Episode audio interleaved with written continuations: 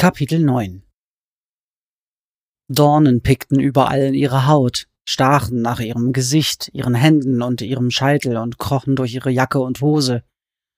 Sie meinte, Hatcher ihren Namen rufen zu hören, war sich aber nicht sicher, denn die Rosen drangen in ihre Ohren und ihre Nase und unter ihre Augenlider und krochen von überall in sie hinein. Als sie den Mund aufmachte, um zu schreien, drängten sich die Rosen auch da hinein und würgten sie. Hört auf, hört auf, hört auf, hört auf, hört auf. Sie wünschte, sie wäre eine Zauberin. Dann könnte sie die Rosen wegzaubern, aus diesem Irrgarten herausfinden, der alten Stadt für immer entfliehen und den Jabberwock vergessen und das Kaninchen und Grinser und das Walross und Herrn Zimmermann und die Rosen und alles, was ihr Angst machte, sie weinen ließ oder bluten. Sie würde die Rosen bis auf die Wurzeln abbrennen, so dass sie nie wieder jemanden wehtun könnten. Ihre Hände waren heiß, heiß von ihrem eigenen Blut, das aus ihrer von Dornen zerstochenen Haut die Arme hinunter über ihre Handflächen lief. Doch dann waren da plötzlich Rauch und das Quietschen einer Million winziger Kreaturen.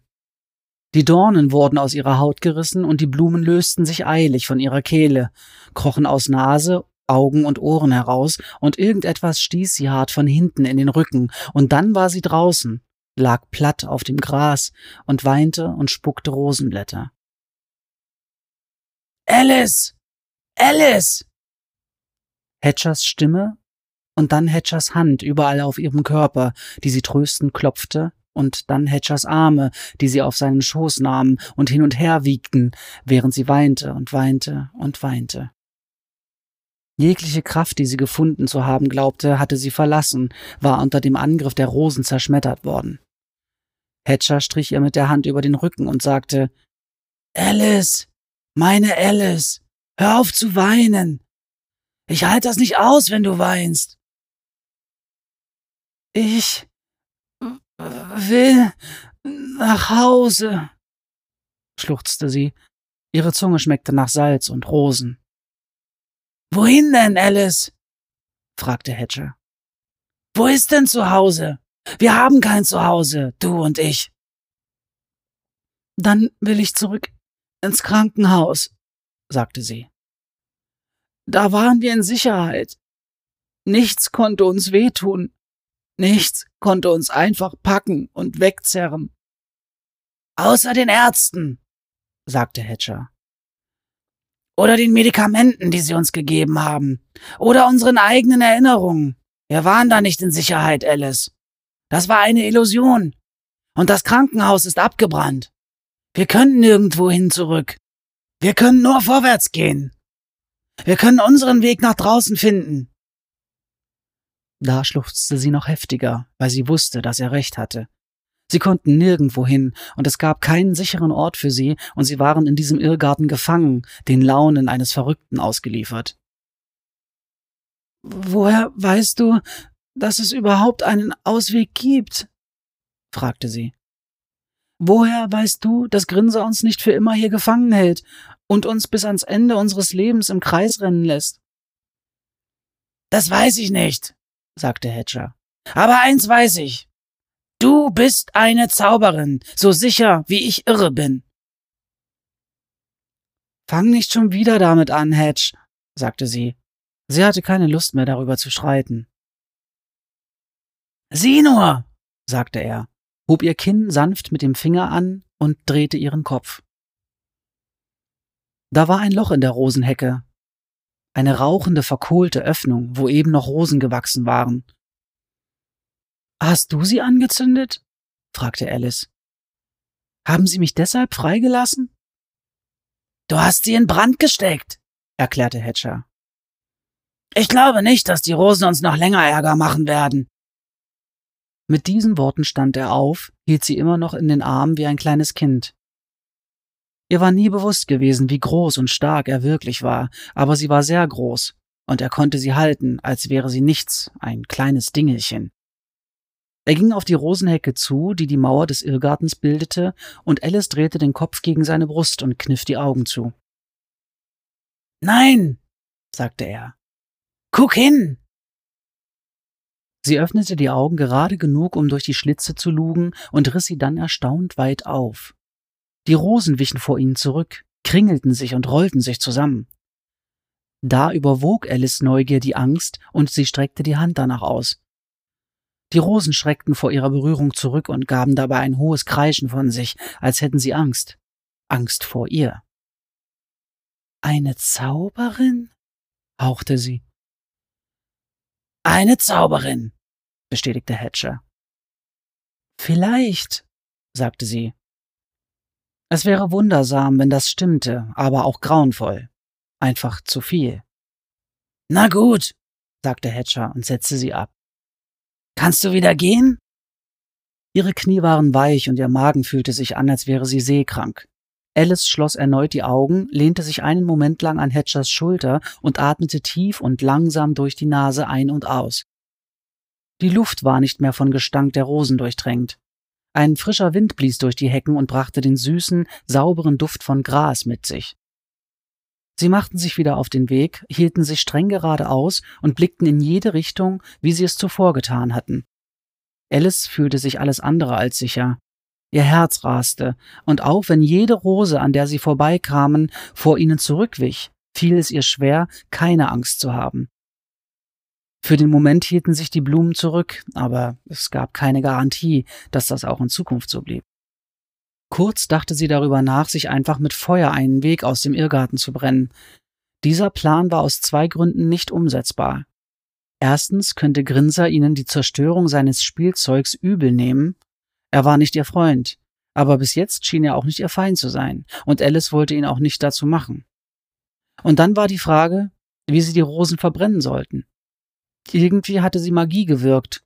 Zweimal, behauptete Hatcher, aber sie wusste weder das eine noch das andere Mal, wie sie das angestellt hatte. Wenn sie jetzt versuchte, die Rosenbüsche in Brand zu setzen und nichts passierte, würden die Rosen wissen, dass sie nichts von ihr zu befürchten hatten und wieder angreifen. Während sie weitergingen, brannte die Sonne unerbittlich auf sie herab, ohne jemals ihre Position am Himmel zu verändern. Die Hecken warfen keine Schatten, es gab nichts, worunter man sich vor dem erbarmungslosen Scheinen verstecken konnte. Schnell hatten sie alles Wasser ausgetrunken, das Hatcher dabei hatte, und es war nicht ansatzweise genug. Alice zog die Jacke aus, band sie sich um die Taille und steckte das Messer hinter den Gürtel ihrer Hose. Hatcher tat es ihr sofort nach, und Alice konnte nun sehen, wie er seine ganzen Waffen befestigt hatte. Er trug eine Art Geschirr. Es erinnerte an Mulis, die Karren zogen, mit allerlei Taschen, das eng um seinen Körper gezurrt war. Die Axt schwang griffbereit an seiner Hüfte, weiter oben waren große und kleine Messer und die Pistole, die Grinsers Lächeln eingefroren hatte, wenn auch nur für einen Augenblick. Dort, wo das Geschirr an Hatchers Hemd anlag, waren dunkelgraue Linien aus Schweiß. Sie selbst war inzwischen auch schweißgebadet, trotzdem war ihre Kehle ausgedörrt. Das Labyrinth des Irrgartens wollte einfach kein Ende nehmen, und nirgendwo war Wasser in Sicht oder zu hören. Nach einer Weile begann Hatcher vor sich hin zu murmeln. Kaninchen und Raupen und Schmetterlinge und Zimmerleute, sagte er. Ich hack mich durch ihre Reihen wie durch eine Fichtenschonung. Sieh nur, wie meine Axt weit ausholt und glänzt und sie alle fallen, niedergehauen wie Spielzeugsoldaten. Jenny. Wer ist Jenny? Grinser dachte, ich kenne sie. Jenny, Jenny. Sie hatte graue Augen. Alice sagte, Du hast graue Augen. Ihre Zunge fühlte sich dick an in ihrem Mund und die Worte klangen nicht richtig in ihren Ohren. Jenny, sagte Hatcher noch einmal, nahm die Hände hoch und umklammerte seinen Kopf. Alice sah, wie seine Knöchel weiß wurden, als er versuchte, die Erinnerung aus seinem Kopf herauszuquetschen. Jenny. Grinser hält sich für so schlau. Aber irgendwann muss auch er mal schlafen. Oh ja, irgendwann muss er schlafen. Blut rann aus Hatchers linkem Nasenloch, während er sprach. Über seine Lippe und sein Kinn ein wahrer Strom, der Alice vor Schreck erstarren ließ. Sie vergaß, wie durstig sie war und wie müde. Hedge, sagte sie, zog an seinem Arm, versuchte ihn davon abzubringen, seinen eigenen Kopf zu zerquetschen. Hedge, hör auf! Er legte den Kopf schief, doch seine Augen erkannten sie nicht. Bist du Jenny? Nein. Du bist nicht Jenny. Deine Augen sind falsch. Hatcher, sagte Alice, komm zurück zu mir. Sie hatte graue Augen, sagte er. Graue Augen. Du bist zu groß, um Jenny zu sein. Hör auf so zu tun. Ich bin nicht Jenny, sagte sie und versuchte ihre Stimme ruhig und fest klingen zu lassen. Ich bin Alice. Nicht Jenny, sagte er, und dann ließ seine rechte Hand den Kopf los und das Messer war darin. Sie ließ seinen Arm los und machte einen Schritt rückwärts. In Ordnung, Hedge, in Ordnung. Sie hätte ihn nicht davon abhalten können, ihr das Herz aus dem Leib zu schneiden, wenn er das wollte. Sie hatte dieser Klinge nichts entgegenzusetzen und auch nicht der Hand, die sie führte. Also entfernte sich Alice, ging rückwärts, den Blick fest auf Hatcher gerichtet und die Hände erhoben. Frisches Blut tropfte auf sein Hemd. Jenny, sagte er wieder, und seine Stimme klang summend. Meine kleine Meerjungfrau schwimmt im Meer, meine Jenny. Er stolperte zur Seite, sein Hemd verfing sich in den Dornen der Hecke. Alice hielt den Atem an, aber die Rosen schlangen sich nicht um ihn. Hatcher riss sich los und stolperte nach vorn. Dann hörte Alice es. Jemand sang, sang mit wunderschöner Stimme. Hatcher musste es auch gehört haben, denn er hielt inne und drehte den Kopf in die Richtung, aus der die Stimme kam. Da lang, sagte er und rannte zur nächsten Kreuzung zurück, die ein paar Meter hinter ihnen lag. Hatcher! rief Alice und rannte ihm nach. Woher nahm er plötzlich die Energie? Seine Stiefelabsätze verschwanden hinter einer Biegung, sie musste sich anstrengen, um mitzuhalten. Hatcher! Die Stimme sang immer noch, zu lieblich, um echt zu sein, und irgendwie nicht wirklich schön, dachte Alice. Es war der Gedanke eines kleinen Mädchens, das wusste sie, aber es war auch wahr. Bei aller Schönheit lag etwas Grausames in dieser Stimme. Sie bog um die Ecke, an der sie Hatcher zum letzten Mal gesehen hatte, und kam auf eine Kreuzung, von der vier Wege abgingen. Hatcher! Rief sie wieder, lief kurz in jeden Weg hinein, ohne ihn zu finden. Hatcher war verschwunden. Der Gesang der Stimme verstummte. Jetzt war Panik in ihrem Magen und ihrem Herzen und ihrem Mund. Noch nie war sie ohne Hatcher gewesen, noch nie ganz auf sich allein gestellt, nicht seit dem Tag, an dem er sie zum ersten Mal durch das Mauseloch hindurch angesprochen hatte. Was sollte sie ohne Hatcher nur machen? Wie sollte sie überleben? Finde ihn, du dämliche Heulsuse, sagte eine feste Stimme in ihrem Kopf. Diese Stimme klang Grinser verstörend ähnlich. Alice gefiel der Gedanke ganz und gar nicht, dass ihr Geist die Identität einer Person annehmen könnte, die sie aus tiefstem Herzen verabscheute. Nutz deinen Verstand und finde ihn. Aber wie? fragte sie sich, während sie sich nach irgendeiner Spur von Hatcher umblickte.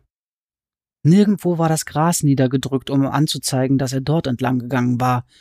Es gab überhaupt nichts, was anzeigte, wo er gegangen sein konnte. Die Sonne schien greller denn je, blendete sie, ließ sie leuchtend gelbe Flecken sehen, wenn sie die Augen schloss, und schwarze, wenn sie sie wieder aufschlug.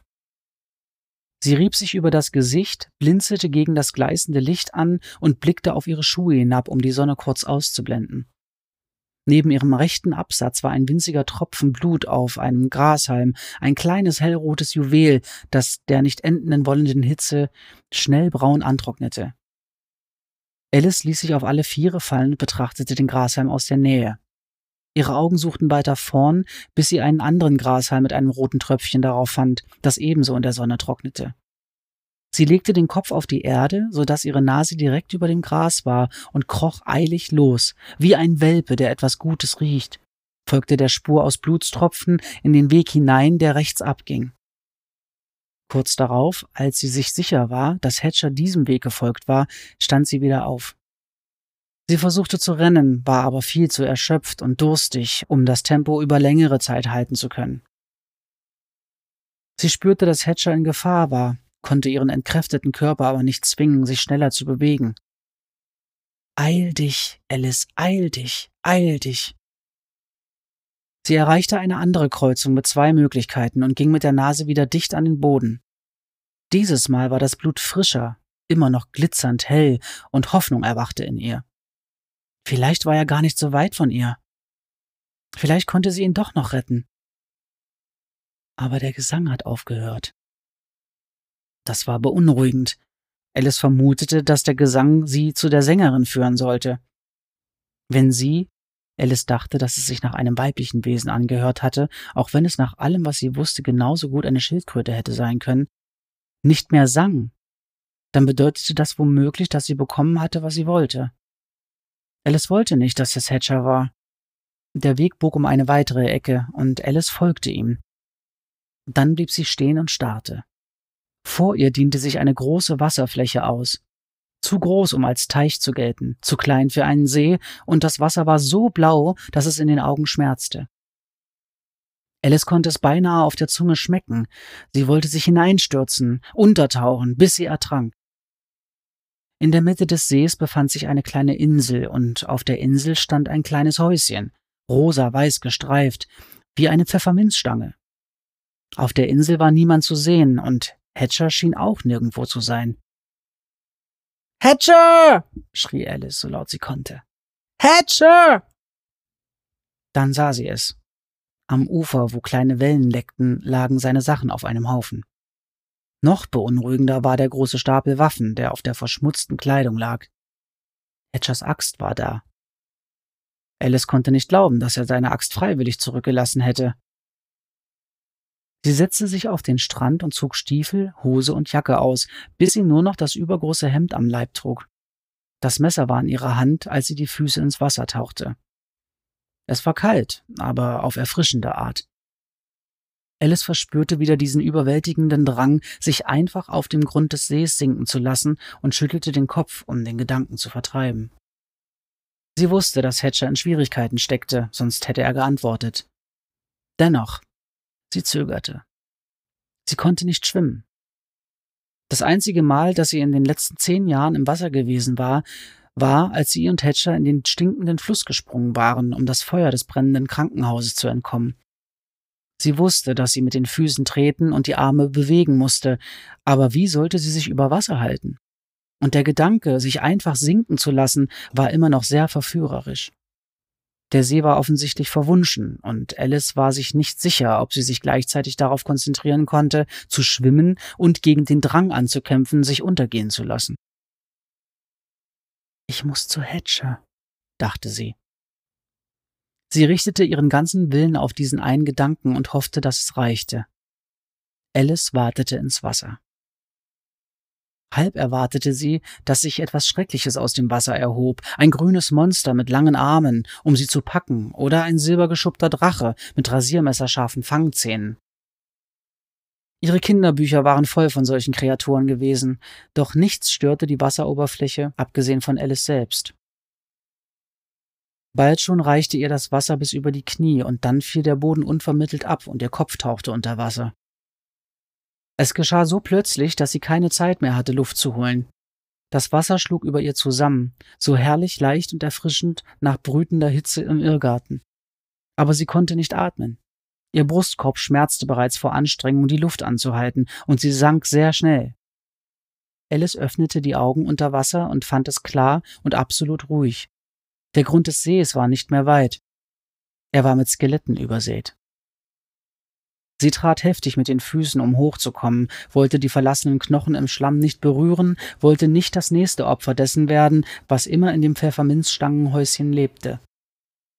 Ihr Gesicht durchbrach die Wasseroberfläche, ihr hektisches Gepaddel hielt gerade so Nase und Mund über Wasser. Das Häuschen war nicht weit entfernt, sie musste es nur noch ein bisschen weiter schaffen. Sie schluckte Luft und manchmal auch Wasser, und das Wasser schmeckte süß und köstlich, wie Limonade an einem Sommertag. Wieder dachte sie, dass sie sich auch gut auf den Boden des Sees sinken lassen könnte. Hatcher, ermahnte sie sich und dachte nichts anderes mehr. Hatcher, Hatcher, Hatcher. Sie strampelte sich durch das Wasser, kam in winzigen Schritten voran, und als ihre Füße das sandige Ufer in der Nähe des Häuschens berührten, war sie überrascht, es bis hierhin geschafft zu haben. Alice kroch aus dem Wasser. Das Hemd war schwer vom See und schien sie zurückziehen zu wollen, aber ihre Hände und Knie bewegten sich vorwärts und ihre Lippen sprachen immer wieder und wieder Hatcher, Hatcher, Hatcher. Dann erreichten ihre Finger Gras statt Sand, und sie rappelte sich auf, das Hemd tropfnass am Körper, das Messer, das Bess ihr gegeben hatte, fest in der rechten Hand. Das kleine Haus mit den rot-weißen Pfefferminzstreifen, wie Blut, dachte Alice, lag ganz ruhig da. Die Tür war der einzige Eingang. Es gab keine Fenster, keinerlei Anzeichen davon, dass irgendjemand zu Hause war. Alice wusste, dass Hatcher hier war, denn er war nicht unter Wasser im See, verrottete nicht mit den anderen Knochen. Sie öffnete die Tür, der rote Türknauf bewegte sich leicht unter ihrer Berührung.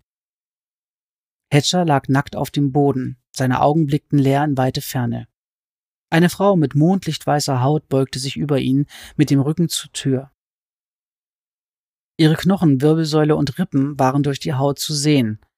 Ohne nachzudenken stürzte sich Alice auf sie und vergrub ihr Messer im Nacken der Frau. Sie wand sich und drehte ihr Gesicht zu ihr herum. Alice sah, dass sie gar keine richtige Frau war, sondern eine Kreatur aus einem Albtraum, etwas mit langen, nadelspitzen Zähnen, die sich über das Kinn hinausbogen, und Augen so blind wie die eines Erdwurms. Die Spitze von Alice Messer ragte vorne aus dem Hals des Wesens. Alice riss das Messer heraus, und Blut in der Farbe von Milch sprudelte aus dem Maul der Kreatur. Sie breitete die Arme aus wie Flügel und sackte über Hatcher zusammen, wobei die weiße Flüssigkeit sich überall auf seine Brust und seinen Bauch ergoss. Hatcher! sagte Alice und schob die leblose Kreatur mit dem Fuß von ihm herunter. Er setzte sich auf, rieb sich den Nacken und blickte sie verlegen an. Ich glaube, sie wollte mich auffressen. Das würde ich auch sagen, antwortete Alice und wandte den Blick ab. Hatcher hatte bisher immer darauf geachtet, sich in ihrer Gegenwart nicht nackt zu zeigen. Er stand auf, anscheinend vollkommen unbekümmert darüber, dass er nichts anhatte, und starrte einen Moment lang auf das Wesen hinunter. Ich frage mich, wie lange sie hier schon lebt. Eine ganze Weile, wenn man die Knochen auf dem Grund des Sees bedenkt, meinte Alice. Hatcher blinzelte. Knochen? Viele, sagte Alice. Lass uns ans Ufer zurückgehen. Wir haben unsere Sachen da liegen lassen. Sie verließen das Pfefferminzhäuschen, ein merkwürdiges Haus für so ein Wesen, dachte Alice. Eigentlich hätte hier eine kleine dicke Hexe reingehört, und gingen ans Seeufer. Hatcher wartete sofort hinein. Alice folgte ihm zögernd. Es war schon beim ersten Mal nicht gerade angenehm gewesen. Als er bereits hüfttief im Wasser stand, drehte sich Hatcher zu ihr um. Was ist los? Ich kann nicht richtig schwimmen, sagte Alice. Du hast es hierher geschafft, oder? gab Hatcher zurück und streckte die Hand aus. Na los, Dummerchen. Alice lächelte ein wenig und legte ihre Hand in seine. Da erhob sich das Wasser in einer gigantischen Welle höher als jedes Haus in der Stadt. Alice Kiefer klappte auf, Hatcher drückte ihre Hand und zog sie eng an sich, als die Welle über ihnen brach. Einen Augenblick später bestand die Welt nur noch aus rauschendem Wasser und Hatchers Griff um ihre Hand. Alice Kopf ging unter, tauchte auf, dann wieder unter. Unzählige Male. Sie konnte nichts sehen außer Wasser und Wellen, konnte nichts hören außer dem erbärmlichen Geplansche, das sie veranstaltete, um irgendwie nicht zu ertrinken. Hatcher ließ sie nicht los, nicht für einen Augenblick, und sie war sich sicher, dass sie zumindest zusammenbleiben würden, ob sie das hier überlebten oder nicht. Grinser ist echt unausstehlich, dachte sie. Die rauschenden Fluten verschwanden genauso plötzlich, wie sie gekommen waren. Sie wurden bäuchlings auf Kopfsteinpflaster geschleudert. Alice schmeckte Blut. Sie ließ das Messer fallen, wischte sich mit der freien Hand die Augen. Hatcher hatte seinen Griff um die andere nicht gelockert und blickte sich benommen um. Sie befanden sich in einer dunklen Gasse, anscheinend vollkommen verlassen, an deren Ende ein schwaches Licht zu sehen war. Als ihre Augen sich an die Dunkelheit gewöhnt hatten, sah sie einen ordentlich zusammengelegten Stapel Kleidung vor sich liegen und darauf diverse Waffen gestapelt, einschließlich Hatchers Axt und Pistole. Sind das unsere Sachen? fragte Alice. Hat Grinser sie uns mitgeschickt? Am Ende ist er vielleicht doch ein Zauberer, sagte Hatcher. Zieh dich an, bevor jemand vorbeikommt. Sie zogen sich schnell an. Alice Hose und Jacke und Mütze waren trocken, aber das Hemd war tropfnass. Sie wrang den Saum aus, hielt es vom Körper ab und beobachtete, wie das Wasser auf die Steine tropfte. Du musst die Jacke zumachen, sagte Hatcher. Alice hatte dasselbe gedacht. Das nasse Hemd ließ sehr deutlich erkennen, dass sie nicht der Junge war, der sie zu sein vorgab. Ihr Busen war klein, aber doch nicht zu übersehen, wenn der Stoff daran klebte. Hatcher kramte in ihrem Bündel herum. Hier ist was zu essen. Pasteten von Nell und Äpfel von Bess, sagte Alice. Hatcher schüttelte den Kopf. Das ist verschwunden. Stattdessen gibt es neues Essen. Er zog einen kleinen Kuchen heraus, der wie eine Rose geformt war. Alice winkte ab. Ich will nichts essen, was vom Grinser kommt, sagte sie. Wahrscheinlich auch klüger so, sagte Hatcher. Ich hab immer noch mein Geld. Wir könnten uns was kaufen. Ich hab Hunger. Alice hatte überhaupt keinen Hunger. Sie hätte welchen haben müssen, aber die Erinnerung an das, was sie in Grinsers Haus und im Irrgarten erlebt hatten, verdrängte jeden Gedanken an Essen. War Grinser wirklich ein Zauberer? Oder hatte er einfach nur gelernt, die bereits vorhandene Magie zu manipulieren? Du solltest dich lieber fragen, ob du selbst eine Zauberin bist, dachte Alice. Sie fühlte sich nicht wie eine. Ja, es waren seltsame Dinge um sie herum geschehen, aber das machte sie noch lange nicht zu einer Zauberin. Vor allem war es wichtig, dafür zu sorgen, dass nicht andere sie für eine Zauberin halten konnten. Sie hatten schon genug Ärger mit dem Jabberwock und dem Kaninchen. Bess hatte ihr gesagt, sie solle sich von dem Kaninchen fernhalten. Grinser hatte ihr gesagt, sie habe ihm das Auge ausgestochen, und das Kaninchen habe sie nie vergessen. Je tiefer sie in die alte Stadt vordrangen, desto wahrscheinlicher wurde es, dass sie auf den Mann stoßen würden, der seit Jahren durch ihre Albträume tanzte. Er würde sie mit Sicherheit wiedererkennen, wenn Grinser sie an der Narbe in ihrem Gesicht erkannt hatte, denn das Kaninchen war es gewesen, der sie ihr verpasst hatte. Hatcher schnippte vor ihrem Gesicht mit den Fingern. Hast du mich gehört, Alice? Wir müssen herausfinden, wo wir sind. Ja, sagte sie und folgte ihm. Sie hatte einfach dagegen gestanden und ins Leere gestarrt. Über das Kaninchen und Grinser und den Jabberwock nachgedacht. Und Kuchen. Erst gestern hatte sie von buttergelben Kuchen mit rosafarbenen Zuckerguss und Sahne geträumt, aber der Gedanke an Grinsers rosenförmigen Kuchen ließ sie schaudern und erinnern. Vier Leute um einen Tisch herum. Alice, Dor, das Kaninchen und ein Mann im Schatten. Sie lachten. Alle lachten sie so heftig, weil alles so furchtbar lustig war, und das Kaninchen sagte Alice, sie könne so viel Kuchen essen, wie sie wolle. Sie konnte gar nicht damit aufhören. Der Kuchen sah so hübsch aus, und es gab so viel davon, und das machte alles immer noch lustiger als zuvor. Niemand sonst aß Kuchen. Sie tranken Tee und lächelten, aber nur Alice aß Kuchen. Dor hatte Plätzchen auf ihrem Teller, kleine gelbe Plätzchen, die nach Zitrone schmeckten, wie sie sagte. Alice wollte keine Plätzchen. Plätzchen gab es auch zu Hause. Nach einer Weile wurde ihr schlecht und schwindelig. Sie hörte die Stimme ihrer Mutter sagen Nicht zu viel Süßes. Mit halb geschlossenen Augen sank sie auf den Stuhl in sich zusammen. Der Mann, der sich im Schatten gehalten hatte, nahm eine Scheibe Kuchen mit lilafarbenem Zuckerguss und legte sie auf ihren Teller, drängte sie, mehr davon zu essen. Sie wollte nicht noch mehr, aber er teilte mit der Gabel ein Stück ab und drängte es ihr in den Mund.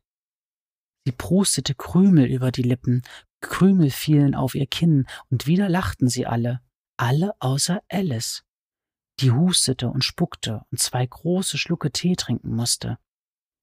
Wer war dieser Mann? Sie konnte ihn nicht sehen, seine Hände allerdings waren groß, sehr groß, eine einzige größer als ihre beiden Hände zusammengenommen und weiß wie Schnee. Nein, nicht Schnee. Handschuhe. Er hatte große Hände und trug weiße Handschuhe. Am Ende der Gasse blieb Hatcher stehen und Alice stolperte mit der Nase gegen seinen Rücken.